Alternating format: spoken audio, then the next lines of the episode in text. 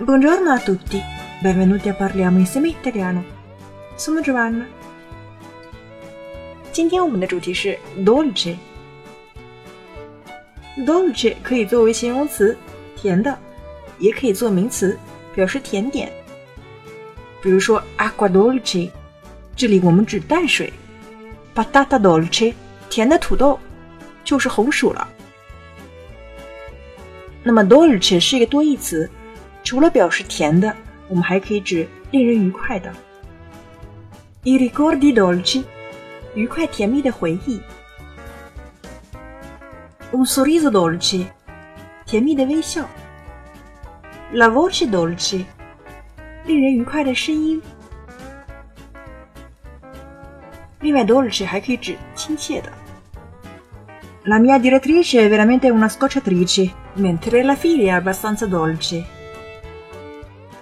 La mia direttrice è veramente una scocciatrice。我的经理真的非常讨人厌。La scocciatrice 表示烦人精、讨人厌的人。那么阳性呢是 lo scocciatore。Mentre la figlia è abbastanza dolce，而他的女儿呢却是相当的甜美可爱。 Stefania è una ragazza dolcissima ed io sono innamorato pazzo di lei. Ma ho appena sentito che si è messa con Aldo. Stefania è una ragazza dolcissima. Stefania 是一个超级甜美的女孩子。Ed io sono innamorato pazzo di lei. 我疯狂的爱她。Pazzo 疯子，innamorato pazzo 疯狂的爱某人。 Ma ho appena sentito che si è messa con Aldo.